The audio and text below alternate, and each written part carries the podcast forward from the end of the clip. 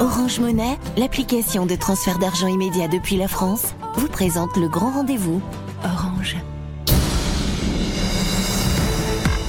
Africa. Le grand rendez-vous avec Liliane Niacha sur Africa Radio. Au programme de votre émission ce soir, euh, le Togo est-il en train de devenir euh, la nouvelle cible prioritaire des terroristes?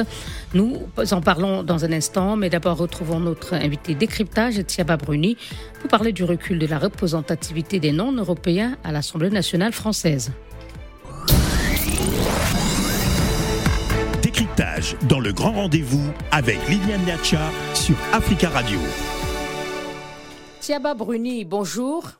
Bonjour, euh, Madame Niacha. Vice-présidente et porte-parole du CRAN, le Conseil représentatif des associations noires de France.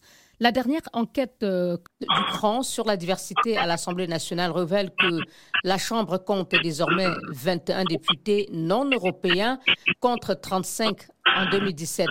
On est passé de 6,35 en 2017 à 3,8% cinq ans plus tard. Comment expliquez-vous ce recul de la représentation de la diversité? Elle est due essentiellement euh, aux pertes qui ont été subies par euh, le Parti Renaissance, puisqu'en 2017, euh, ils avaient 23 députés et actuellement, ils en ont plus que 7. Donc, ils ont perdu je crois pratiquement 40% de leurs députés non européens. Alors ces pertes ont été en partie compensées par euh, les députés euh, LFI qui sont beaucoup plus nombreux euh, qu'à la précédente mandature. actuellement, les députés LFI sont au nombre de 7, exactement comme le nombre de députés du, parti Renaissance. Mais c'est sûr que lorsqu'on, fait, l'Assemblée nationale a perdu 60% de ses députés issus de la diversité.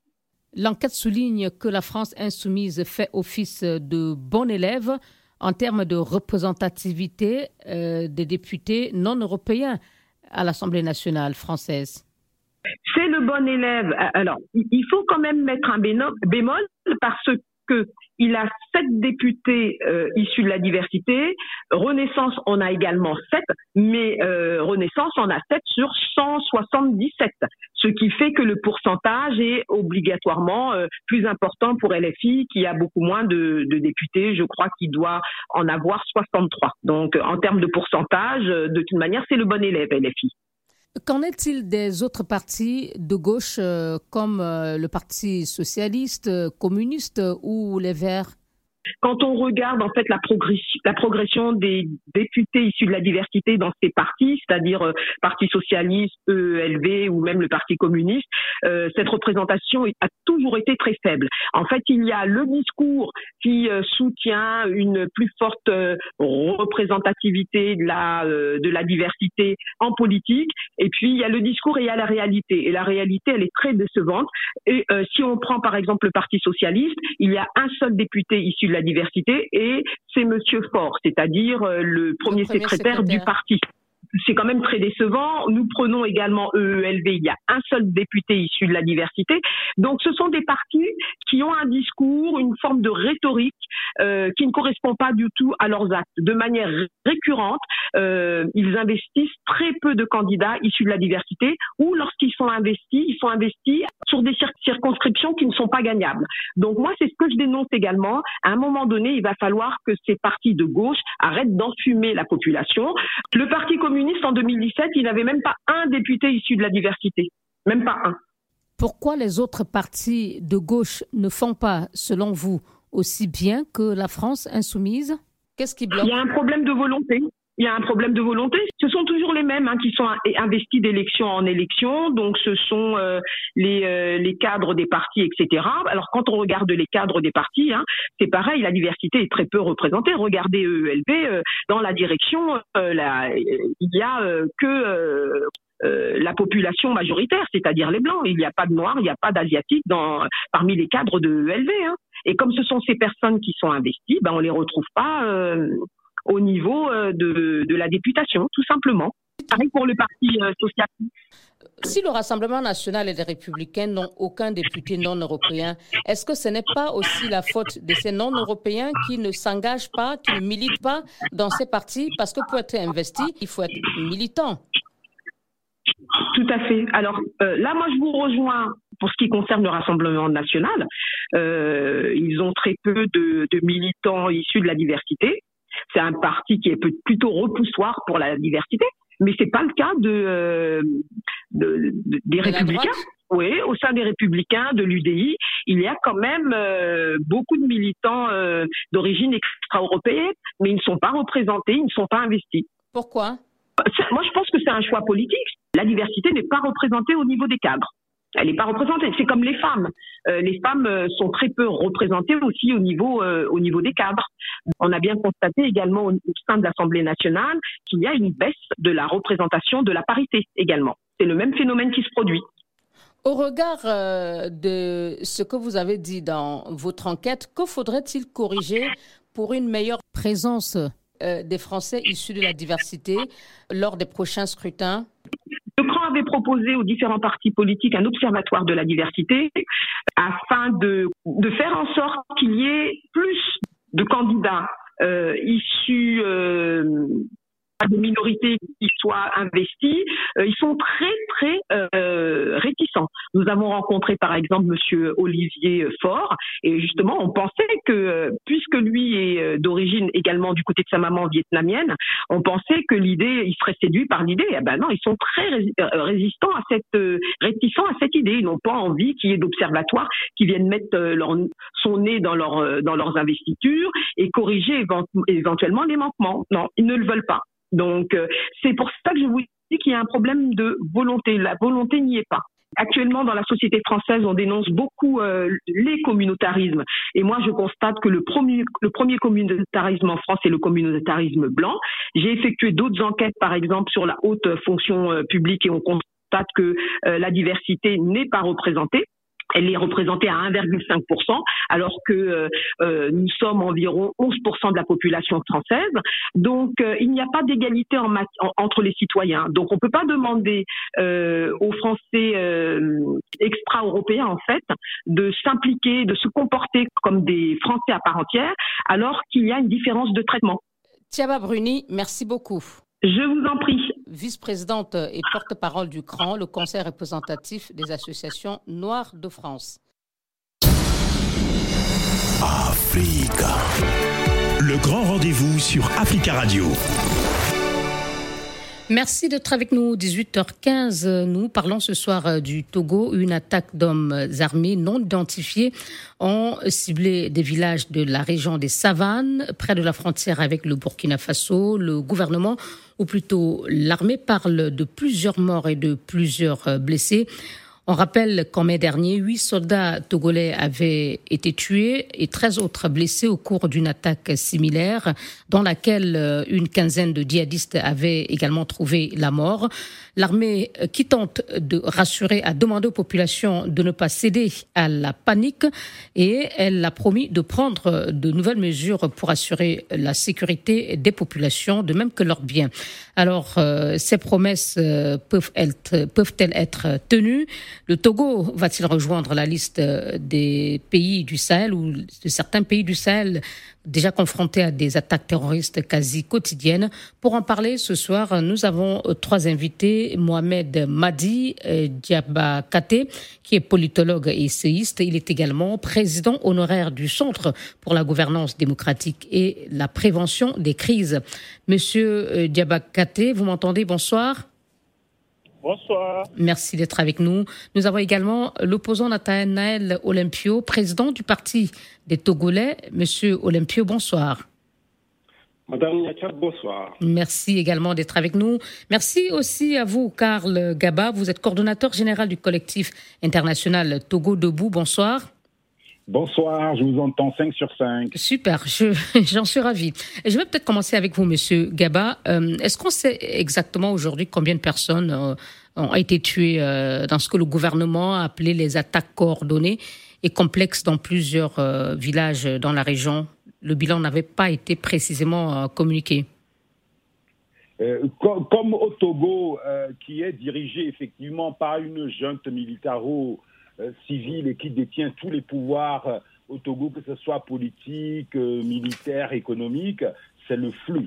On ne sait jamais précisément ce qui se passe avec ce pouvoir-là, parce qu'il y a une chape de plomb qui s'abat sur tout le Togo et les informations que nous avons sont des informations souvent contradictoires, fausses ou éventuellement euh, assez légères dans leur précision. Donc on ne peut pas précisément aujourd'hui statuer sur la réalité de ce qui se passe sur le terrain concernant euh, ces incursions euh, des djihadistes dans la partie septentrionale du Togo. Donc on retient, pour faire le résumé de vos propos, qu'on ne sait pas à ce stade combien de personnes ont trouvé la mort dans, ces attaques et nous tenons à préciser que nous avons contacté des officiels qui n'ont pas souhaité prendre part à, cette émission. Je reviens à vous, je m'adresse à vous, Monsieur Olympio. Euh, comment expliquez-vous euh, que les autorités euh, ne parviennent pas à donner un bilan précis de, ces attaques, du nombre de personnes qui ont été tuées et des blessés? Est-ce que vous estimez que s'il y a peut-être de l'embarras ou c'est un, refus stratégique de communiquer ce bilan? Bah, je pense pour ma part que c'est c'est un changement d'orientation stratégique parce que lorsqu'il y a eu la précédente attaque, je pense au mois de mai, le gouvernement avait parfaitement euh, indiqué le, nombre de, victimes euh, du côté des soldats. Et cette fois-ci, effectivement, euh, jusqu'à présent, il n'y a pas eu de bilan officiel du, du nombre de victimes. Donc je pense que c'est une décision stratégique qui a été prise certainement pour des questions, euh, je dirais, d'impact psychologique sur la population. Du moins, c'est ce que je, suppose. Mais c'est vrai qu'on a constaté ce changement d'orientation. Monsieur Diabakate, je, suppose que c'est Monsieur Olympio qui vient de s'exprimer. Euh, alors, Monsieur Diabakate, dites-nous, vous en tant qu'analyste, comment vous analysez ce, ce qui semble être euh, un changement de, de, temps au niveau de, de la communication? Est-ce que c'est pour éviter de faire peur aux populations, de les inquiéter davantage. Euh, comment expliquez-vous euh, ce choix fait par le gouvernement ou l'armée de ne pas donner de bilan précis? Oui, non, je pense que ce n'est pas. En fait, aujourd'hui, à l'aide des réseaux sociaux, il faut être prudent quand on communique. Et le gouvernement ne veut pas commettre l'erreur d'être repris sur sa communication parce que on a déjà eu à l'expérimenter à plusieurs reprises de par le passé. Et donc, euh, ils préfèrent être prudents dans leur communication pour éviter de venir se dédire à chaque fois. Et je pense que c'est un peu la situation ces derniers moments où ce sont plutôt les réseaux sociaux et les médias de l'intérieur de la région des savanes qui communiquent le plus. Donc, euh, et puis prenant aussi le fait que c'est une opération militaire, il va falloir penser à une coordination de la communication. Et je pense qu'aujourd'hui, on n'a pas en réalité une cellule de communication de crise en tant que telle qui existe pour permettre euh, d'avoir une communication uniforme. Donc, euh, vous verrez même que les communications précédentes euh, liées à l'erreur ont été plus faites par l'état-major. Justement, en parlant de, de, de, cette bavure que l'armée a finalement admise, mais au départ, ce n'était pas le cas, mais pourtant, euh, elle a bien fini par reconnaître qu'il y a eu une bavure. Non, l'armée ne pouvait que reconnaître parce que dès que ça a commencé, et il n'y avait même pas la peine de dire que des enquêtes allaient être ouvertes parce que beaucoup, en voyant les images, ont pu comprendre que ce n'était pas un engin explosif. Et puis, bon, d'autres analyses que vous faites quand vous connaissez ce genre d'armement, quand il est utilisé, ça vous permet de comprendre qu'il y a eu plusieurs autres choses. Et quand vous faites les recoupements, quand les gens parlent qu'ils ont entendu des bruits, soi-disant d'avions et autres, et que l'arme est venue du ciel, la tendance était claire, ça devait être un drone. Donc, euh, en fait, ils ont gagné du temps pour communiquer parce que ils ont essayé de voir si les gens avaient pu décoder ce qui s'est passé, c'est ce qui a été le cas. Donc, euh, c'est juste de la prudence qu'ils sont en train de faire pour le moment. Mais au fond aussi, qu'est-ce qu'ils peuvent apporter de concret? Ils n'ont aucune information. Une prudence, je le demandais, euh, pour ne pas, pour éviter de, de créer une sorte de psychose au sein de la population? Bon, c'est clair que la psychose, euh, l'armée, aujourd'hui, le gouvernement ne peut pas contrôler la psychose. Parce que les gens ont commencé par bouger. On a eu on a, il a été rapporté les mouvements de population vers les centres urbains. Les gens quittent les zones les plus riveraines de la Déjà plusieurs centaines de déplacés. Voilà, donc effectivement, je pense que la panique, elle est déjà là. Vous savez, quand les militaires sont victimes, quand les civils sont victimes, on ne sait plus qui peut protéger qui, sinon s'éloigner de la source potentielle du problème. Et aujourd'hui, ce sont les villages frontaliers qui sont identifiés comme euh, potentielles zones d'attaque. Donc, euh, les gens ne peuvent que bouger s'ils en ont les moyens. Monsieur... Parce que c'est une question de moyens. Merci beaucoup. Euh, monsieur Gaba, vous faites la même analyse que Monsieur Diabakate sur cette option du gouvernement de ne pas communiquer sur euh, le nombre de personnes tuées, est-ce que euh, c'est pour éviter euh, justement de, faire davantage, de créer davantage d'inquiétudes? Non, je comprends que les porte-paroles du pouvoir puissent effectivement être consensuels dans le cas de figure qu'on est en train de vivre au Togo. Mais ce qui se passe, c'est que nous, on a un contentieux avec l'armée togolaise. Les forces armées togolaises ont toujours, depuis 1963, concentrer leurs forces, leurs actions pour mater le peuple togolais, assassiner le peuple togolais. Comprenez qu'aujourd'hui, après une défaillance politique, une défaillance morale, une défaillance économique, on découvre que cette armée n'est pas capable d'assurer la sécurité de ce petit pays qu'elle Recentrons le débat, M. Gabad. On essaie de comprendre pourquoi le gouvernement. Je vais vous expliquer, parce qu'il faut savoir d'où est-ce qu'on part. La population togolaise aujourd'hui a une crainte de cette armée-là car nous sommes soumis aux armes et aux actions de cette armée-là.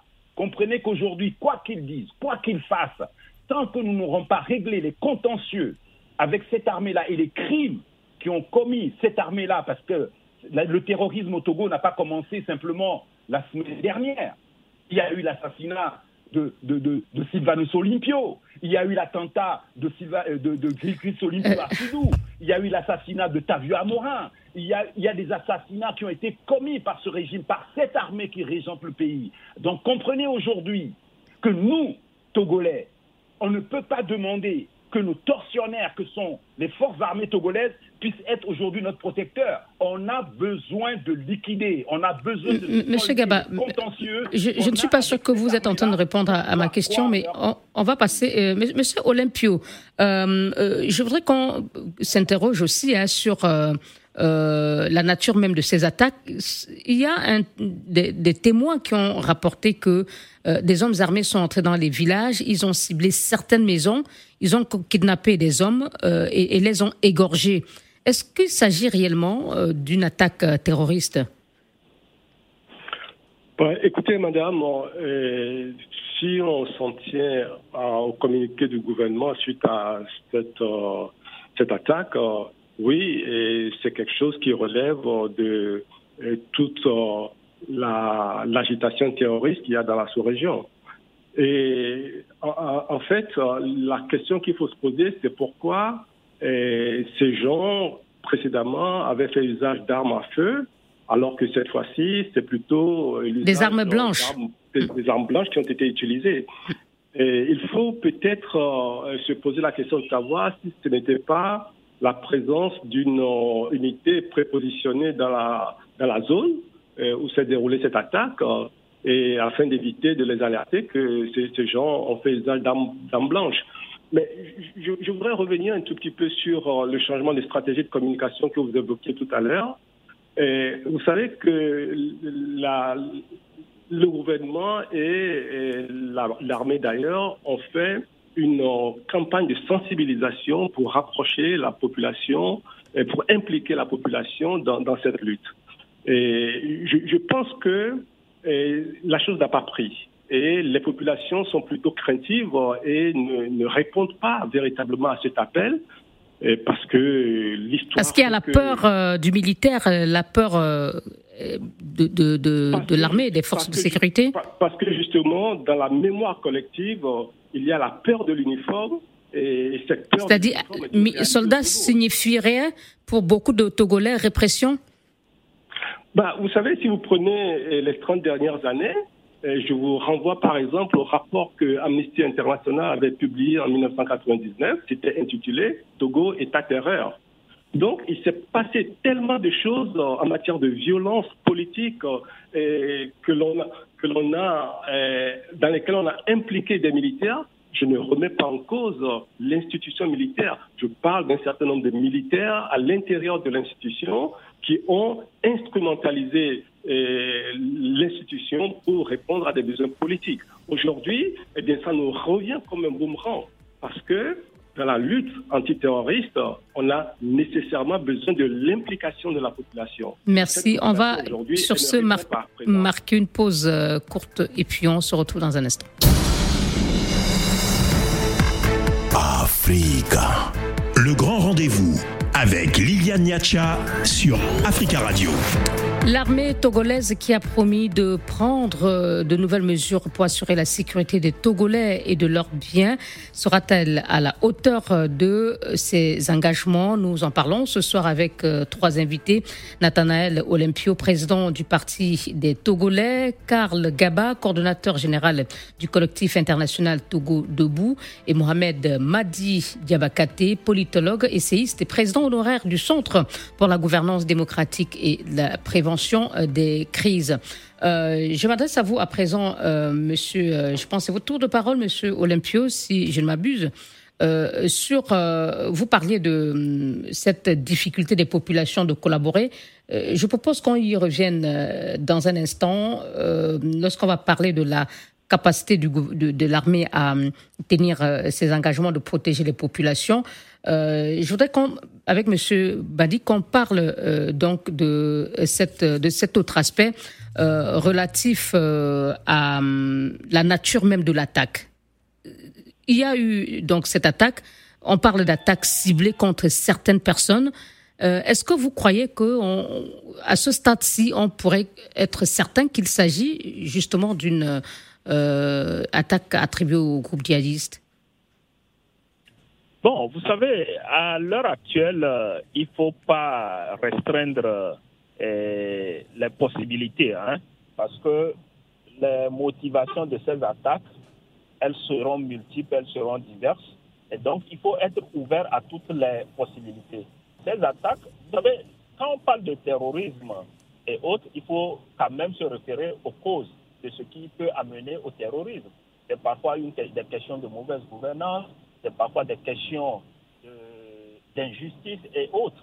Donc, il y a plusieurs paramètres qui peuvent être pris en compte dans ce jeu. C'est vrai que nous avons entendu que certaines autorités spécifiques impliquées dans certains trafics ou abus de force ont été l'objet de cette attaque. Mais au même moment, une attaque, elle est et reste aveugle parce qu'il y a eu beaucoup de victimes paradoxales. Il y a eu des mines qui ont explosé au moment où le commissaire se rendait sur euh, lui aussi. Donc, ça veut dire que l'attaque, elle peut avoir des raisons quelque part, mais il est clair qu'il y a un groupe organisé qui, pour des raisons une ou autre, est en train de vouloir marquer son espace, est en train de vouloir terroriser la population. Donc très clairement, pour vous aujourd'hui, le, le, Togo semble devenu la nouvelle cible prioritaire des groupes euh, islamistes radicaux qui peuvent utiliser plusieurs euh, moyens, y compris des représailles, peut-être contre euh, des populations bien ciblées?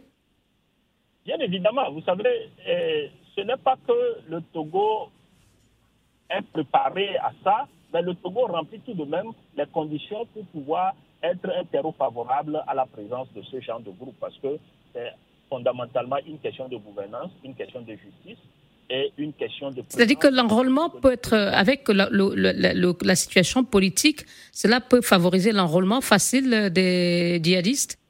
Bien évidemment, quand vous prenez aujourd'hui la situation politique, vous prenez la région des savanes, même le Bengal, on a l'habitude de l'appeler le sixième continent. La préfecture de Bengal, qui est dans la région des savanes, qui est la cinquième région du Togo, les gens l'appellent le sixième continent, même pas la sixième région. Ce qui veut dire que c'est un coin oublié, laissé à lui-même, où vraiment la présence de l'État elle n'est pas si effective et réelle. Ces populations se sentent abandonnées. Ce sont des populations qui n'arrivent pas à vivre. Donc, c'est un cadre qui peut être favorable. Au même moment, dans ce genre de zone, vous comprenez que nous avons aussi les transhumances et autres. Et c'est une zone frontalière qui mène tant vers le Burkina, vers le Niger. Donc, cette zone est un carrefour en soi-même où plusieurs trafics peuvent être possibles. Et ces groupes pourront toujours utiliser tous les moyens disponibles pour pouvoir euh, mettre euh, le contrôle sur ce Merci. Donc, il faut, il faut être ouvert à toutes les possibilités si on veut mieux cerner Merci, Monsieur Diabakate. Monsieur Olympio, euh, quand on entend l'analyse de Monsieur Diabakate, c'est comme si on est parti euh, pour euh, euh, des jours encore plus difficiles pour les populations de, de cette région, puisqu'il dit que tout- tous les ingrédients semblent réunis euh, pour que les attaques euh, peut-être s'intensifient. C'est un peu difficile de suivre l'émission parce que je n'entends pas ce que disent les deux autres invités. Mais ce que je peux vous dire, c'est que euh, dans tous les pays où euh, le terrorisme est apparu ces dernières années, eh ben, ça n'est pas quelque chose qui a duré euh, quelques mois. On, est depuis 2013 à une dizaine d'années déjà au, Mali. Et donc, euh, quand ça commence, euh, il faut s'attendre à ce que cela prenne du temps. Et les, réponses également ont besoin d'être à la fois immédiates et inscrites dans le temps. Alors aujourd'hui, le Togo, de tous les pays de la sous-région qui sont confrontés à ce phénomène, le Togo, je dirais, est le pays le plus euh, politiquement, euh, d'un point de vue structurel, le plus fragile. Le plus fragile parce que et on a de sérieux problèmes de gouvernance, euh, de, de corruption, de, les services sociaux qui sont approximatifs. Et, et donc, euh, l'environnement général eh bien, est Mais Monsieur Diabakate parlait aussi de l'absence euh, quasi totale de l'État dans cette partie euh, régulièrement ciblée. Bah, écoutez, évidemment, tout cela est induit au fait que les populations sont fragiles et l'environnement lui-même est très fragilisé. Et donc, quand on fait face à un ennemi de, ce type, où on a besoin que toutes les forces vives de, la nation soient ensemble, eh bien, eh, le régime a des difficultés à mettre autour de soi aussi bien la population que toutes les autres euh, composantes comme les, les partis politiques ou les organisations de la société civile. Et, et cela est quelque chose qu'il faut prendre à bras le corps dès maintenant. Écoutez, madame, depuis que ces attaques ont commencé, on n'a encore jamais entendu le chef de l'État s'adresser à la population. C'est quand même inouï.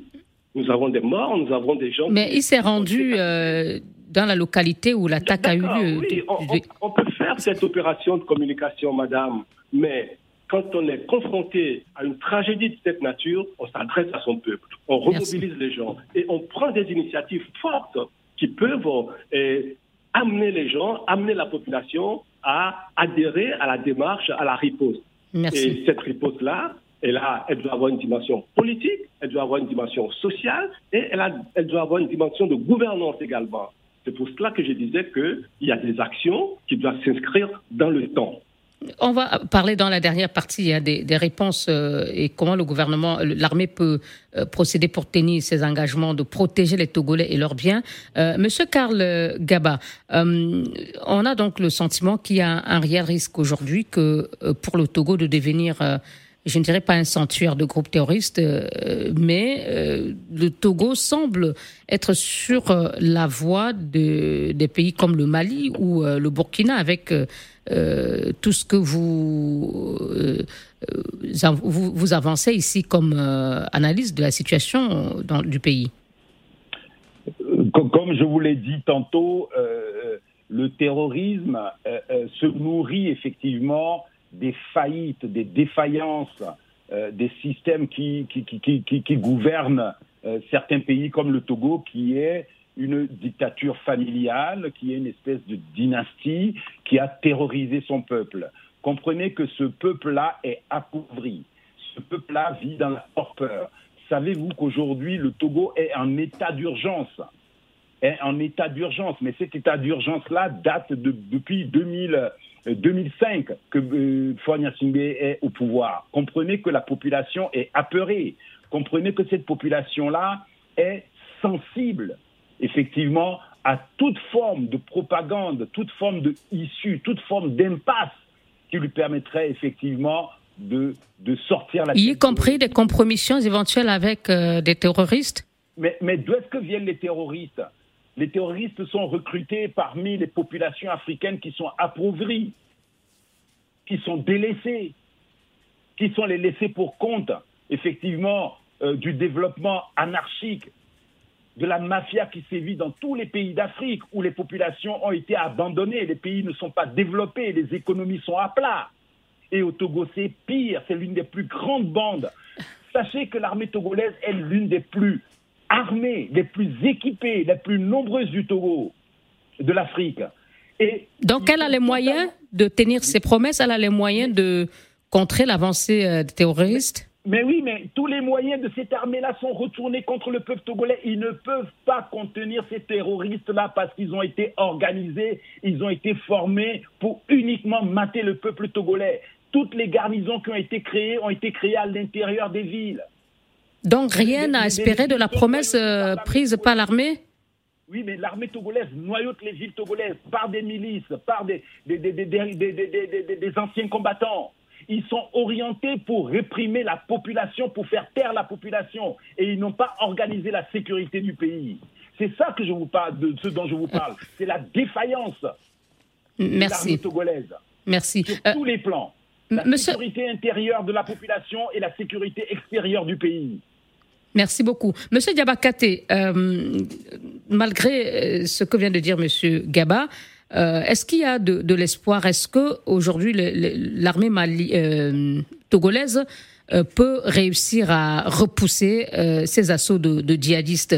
Et, quand elle appelle les populations à ne pas céder à la panique, est-ce que c'est un message qui peut réellement passer auprès de ces populations?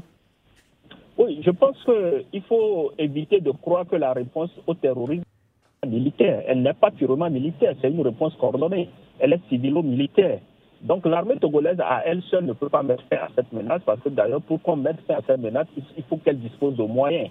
Et je ne suis pas sûr de voir le pouvoir togolais prendre le risque de doter une déployée au C'est conséquent.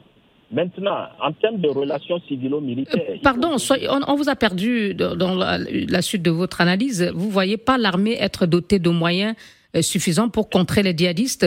Euh, dites-vous, je, pense, mais M. Karl Gaba disait que le problème, c'est qu'il y a les moyens, mais ils sont destinés euh, à réprimer les populations plutôt qu'à venir à bout de ces groupes. Justement, c'est ce que je dis, que les moyens, ils sont peut-être à Lomé, ils sont aux alentours du président de la République pour le protéger, lui et ses intérêts, mais pas forcément à la hauteur escomptée dans un contexte comme celui dont on a besoin là-bas. Maintenant, quand vous voulez être pragmatique, vous vous demandez, est-ce qu'on a besoin d'un drone pour arrêter quelqu'un qui utilise des couteaux pour tuer les gens? Je ne pense pas. On a plus besoin de renseignements. Et parler de renseignements, cela suppose une coopération civilo-militaire sur le terrain. Et je pense que c'est là qu'il faut renforcer les choses aujourd'hui. Et cela fait défaut ou cela pourrait euh, faire défaut? Non, cela fait défaut. Ce n'est même pas qu'il pourrait faire défaut. Cela fait défaut. Aujourd'hui, il y a une certaine inimitié entre les forces armées togolaises et la population de ces zones, surtout de la région des savanes. Quand vous, vous prenez la dernière décennie de 2012, plusieurs manifestations ont eu lieu dans cette zone. Des enfants ont été tués à Dapao et autres. Cela a créé une inimitié.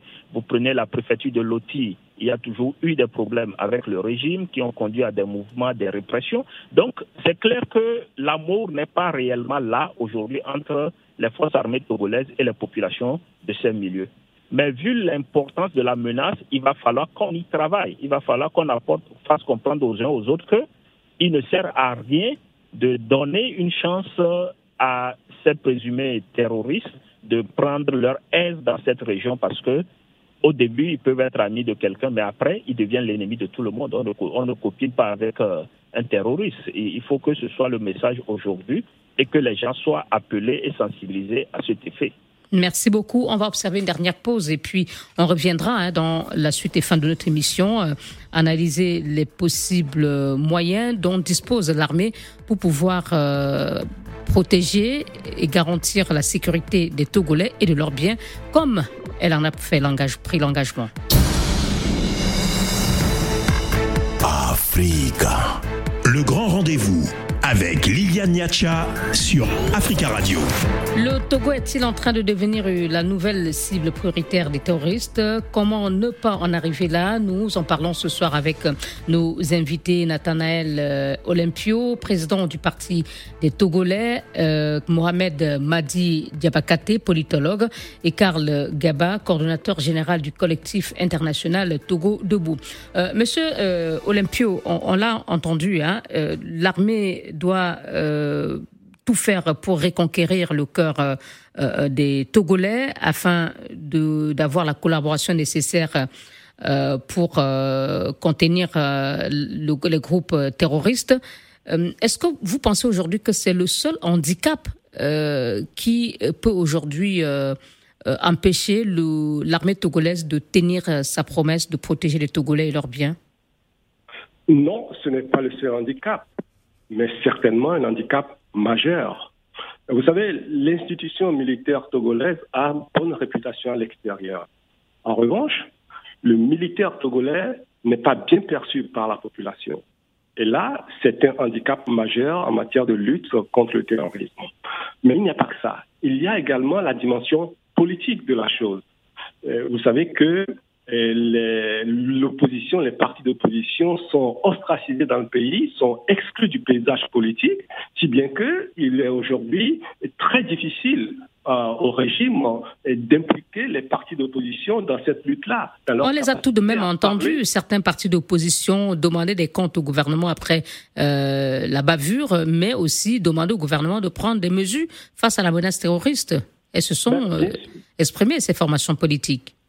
Bah, bien sûr qu'on s'exprime, mais il ne faut pas que chacun s'exprime dans son camp. Quand on veut lutter ensemble contre un même ennemi, on travaille ensemble. On ne travaille pas de, de manière, euh, euh, je dirais, disparate.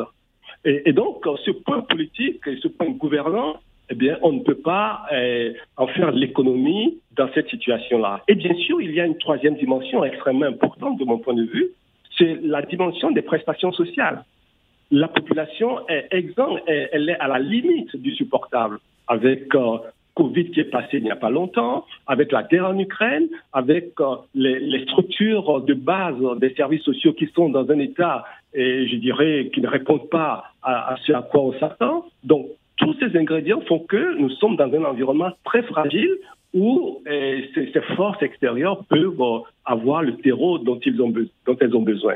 Donc, aujourd'hui, de mon point de vue, ce qu'il faut, c'est que le chef de l'État ait le courage de se dire que nous avons en face un ennemi qui ne peut pas être contenu par l'unique force militaire. Et donc, au-delà de ça, on a besoin de la population, on a besoin des partis politiques, on a besoin des organisations de la société civile. Il faut mobiliser la nation. Aujourd'hui, je n'ai pas encore vu ce tact-là, et c'est ce à quoi moi je m'attends. Merci. Euh, Monsieur Gaba, euh, vous avez suivi les préalables, hein, selon Monsieur Olympio, pour que l'armée réussisse euh, à euh, contenir la progression de ces groupes terroristes. Il a parlé de trois lutte contre la pauvreté ambiante, décrispation du climat politique euh, avec la collaboration des partis politiques, renseignement des populations qu'il faut rassurer et convaincre. Est-ce qu'il y a d'autres éléments que vous pouvez ajouter à cette liste pour que on épargne euh, au Togo euh, une, euh, un avenir, disons, aussi dramatique que ce que vivent les pays comme le Mali ou le Burkina Faso où les attaques terroristes sont quasiment quotidiennes.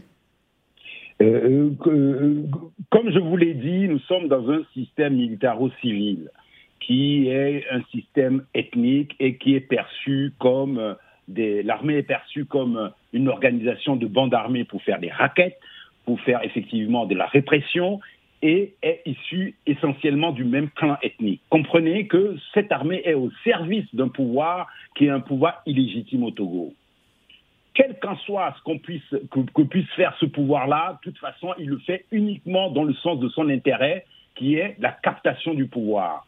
Donc nous nous demandons effectivement de desserrer les taux, ce que nous avons tenté durant tous les dialogues que nous avons eus pendant 50 ans avec ce pouvoir, mais ces, dialogues-là étaient sans issue, ce qui effectivement va pouvoir permettre effectivement d'avoir une lueur d'espoir, c'est de tourner la page de Fornia Singbe, c'est de tourner la page du régime. Mais, mais pardon, monsieur Gaba, vous voulez dire que... S'il vous plaît. Oui. Ça ne peut aller, ce changement, cet état d'esprit, c'est une question de confiance. Nous n'avons pas confiance à la dictature des Nyassimbe et le régime RPT unir et son armée. Mais en attendant, il faut bien lutter contre euh, ces groupes terroristes qui multiplient les attaques dans votre pays.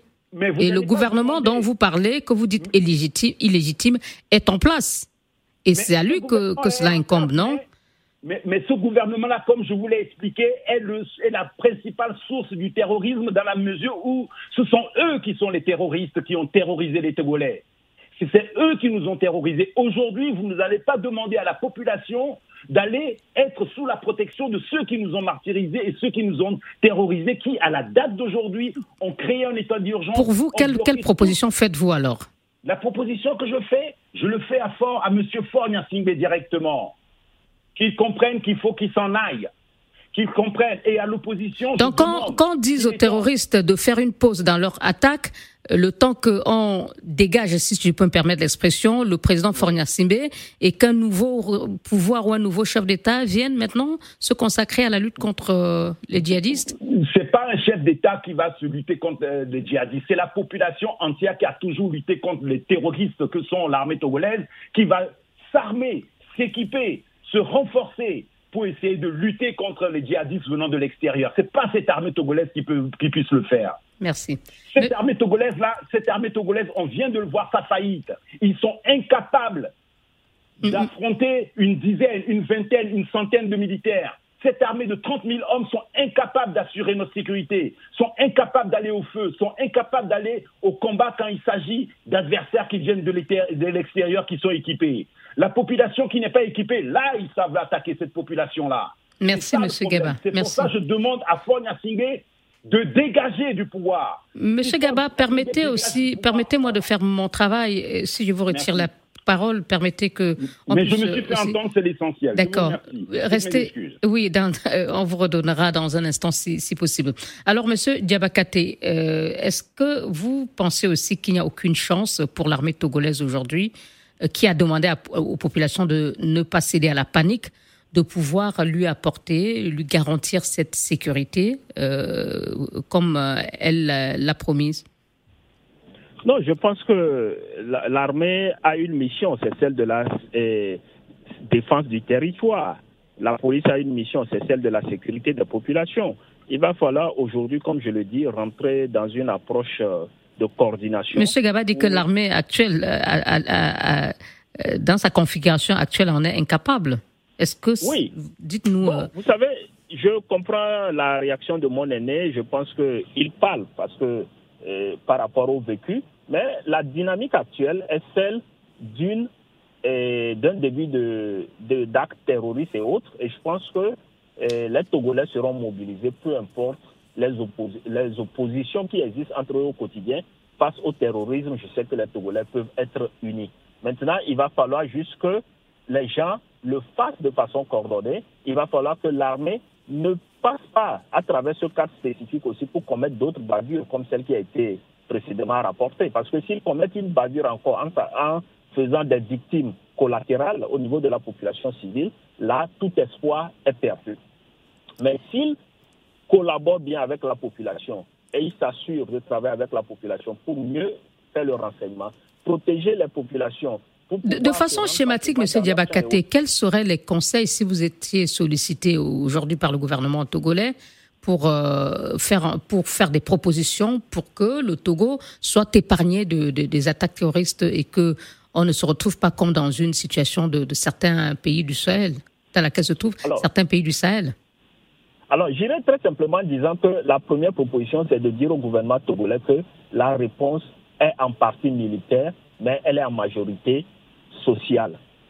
Il faudra aujourd'hui que dans cette région, on puisse non seulement déployer les militaires avec l'objectif de protéger ces populations et non de les tracasser, mais il faut aujourd'hui aussi qu'on puisse mobiliser tous les acteurs, comme l'a dit mon aîné Olympio, il faut mobiliser tous les acteurs politiques pour accompagner le gouvernement dans cette réponse. Et enfin, le plus important, c'est que la communication doit être actualisée. Il ne faut pas aujourd'hui laisser la place aux réseaux sociaux ou bien aux rumeurs sur la communication officielle. Il faut qu'on ait une communication smart qui puisse être en train de réagir dans les délais, non attendre 12 heures le temps de laisser les rumeurs se propager pour revenir. Et donc, je pense que si on arrive à prendre les initiatives dans ce sens, il y a un espoir. Mais l'armée n'arrivera à rien si elle n'a pas la population à ses côtés.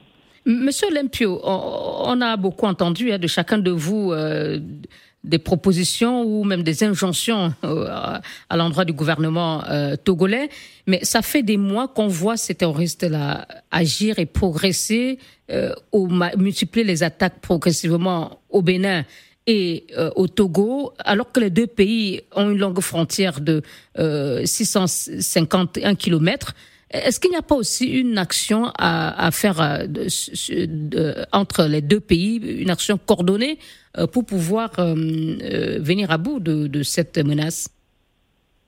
Écoutez, madame, on a entendu dire depuis 2015 que les terroristes cherchaient à gagner les pays côtiers. De mon point de vue, c'était déjà depuis ce moment-là qu'il fallait anticiper les choses. Je ne sais pas ce qui a été fait par le gouvernement, mais ce que je vois de l'extérieur euh, et de, du gouvernement, je n'ai pas l'impression que cette anticipation-là eh, se soit produite.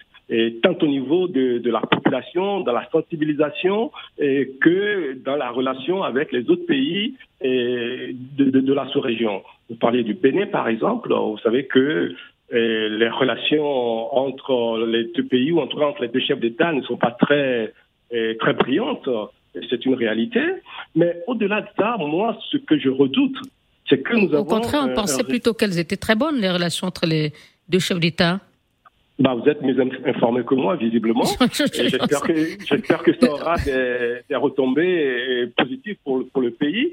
Mais ce que je voudrais dire, c'est que il ne faut pas oublier que nous sommes quand même en présence d'un régime qui est en place depuis 50 ans, qui a pris des habitudes, des habitudes dans le mode de gestion du pays, des habitudes dans la corruption également, et, ce ne sont pas des choses qui vont être, euh, qui vont disparaître du jour au lendemain, y compris dans cette gestion de la lutte contre le terrorisme. Donc, vous voulez dire que vous ne voyez pas la nature du, gouvernement togolais est-elle, selon vous, n'est pas euh, tel que vous connaissez le gouvernement togolais, il n'ira pas vers euh, le Bénin, par exemple. Les deux pays ne peuvent pas coopérer ensemble pour protéger euh, leurs frontières communes, alors qu'ils sont quasiment au même niveau d'attaque et de pression des groupes djihadistes. J'ose espérer que ça va se faire. C'est mon vœu que ça puisse se faire. Mais je pense qu'il y a des choses qui ne se déclenchent pas dans un claquement de doigts. Il y a un processus qui doit être amorcé, qui doit s'inscrire dans la durée pour que les bases soient solides. Aujourd'hui, à l'intérieur du pays, nous n'avons pas cela. Mais il faut commencer déjà à, à mettre en place ce processus-là. Et c'est pourquoi je disais tout à l'heure que le chef de l'État a une grande responsabilité dans la manière dont les choses peuvent se dérouler. N'oubliez pas, madame, que eh bien, les situations similaires ont conduit à des troubles et à des changements brutaux. Des coups d'État au Mali et au Burkina Faso. Par, exemple, et pourquoi penserait-on que le Togo pourrait être à l'abri de cela? Il y a un travail d'anticipation à faire pour ne pas tomber dans les, mêmes travers que nos voisins. Merci Nathanaël Olympio, président du Parti des Togolais. Merci à Karl Gaba, coordonnateur général du collectif international Togo Debout. Merci à Mohamed Madi Diaba Kate, politologue et essayiste, président euh, honoraire du Centre pour la gouvernance démocratique et la prévention des crises. Merci à tous les trois d'avoir participé à ce débat de Lomé au Togo. Bonsoir.